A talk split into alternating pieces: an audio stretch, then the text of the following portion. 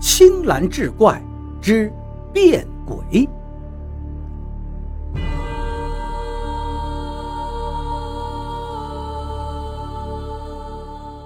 话说，广东电白县宝山乡的官道旁有一间小小的杂货铺，铺主名叫姚大，是个矮小黑瘦的汉子，家住附近村里。虽说貌不出众，但却是精明强干。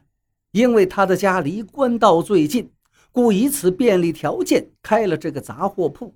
每日来往客商络绎不绝，生意自是红火，可谓斗金日进。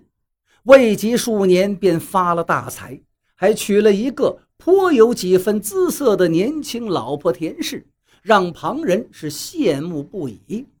只是这姚大生性多疑，每晚睡觉前都有一个习惯，必要将当天所收的银钱点好，再装进一个带锁的小铁盒中，放在自己枕边，方能安然入睡。否则便会焦灼不安，辗转难眠。到了早晨醒来，一睁眼，头一件事就是把铁盒子打开，再查验一番。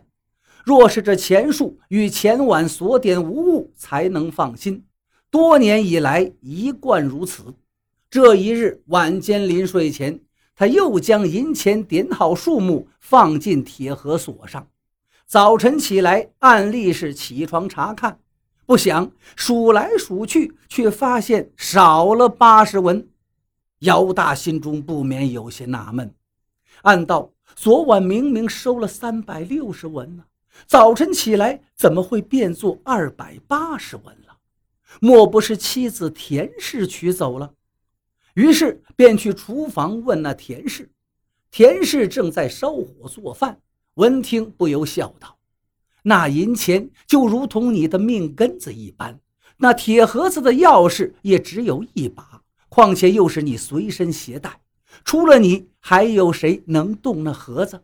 再说，我俩也是同睡同起，哪有那个闲工夫啊？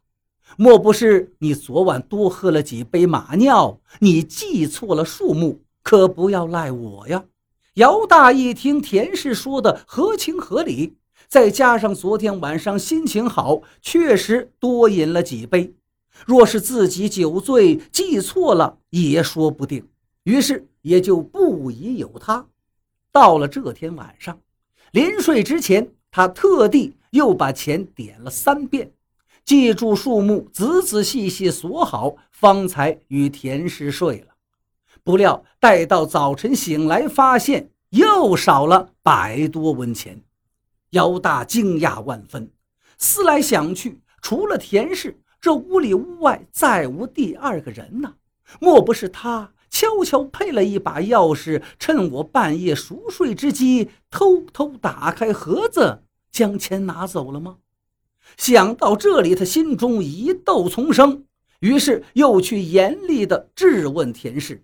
田氏这一次一听，便大呼冤枉，言道绝无此事，甚至指天画地，赌咒发誓，哭的是梨花带雨，楚楚可怜。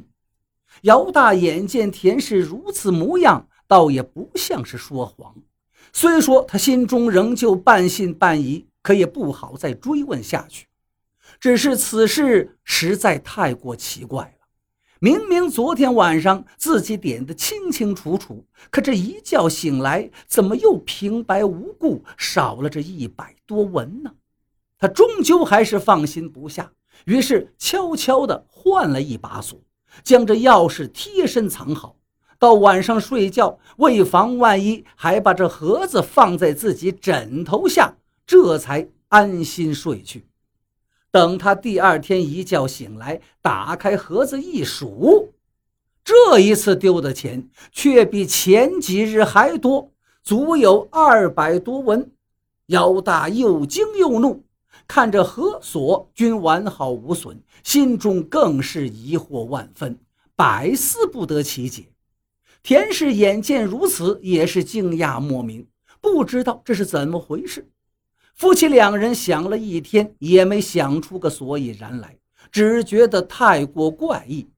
到了晚上熄灯时分，姚大又重新找了个隐蔽之所，把盒子藏了起来。除他之外，连田氏也不知道。可是到的第二天清晨，一数这些钱，又少了六十多文。姚大紧防慢防，却依然是防不胜防，钱依然不翼而飞。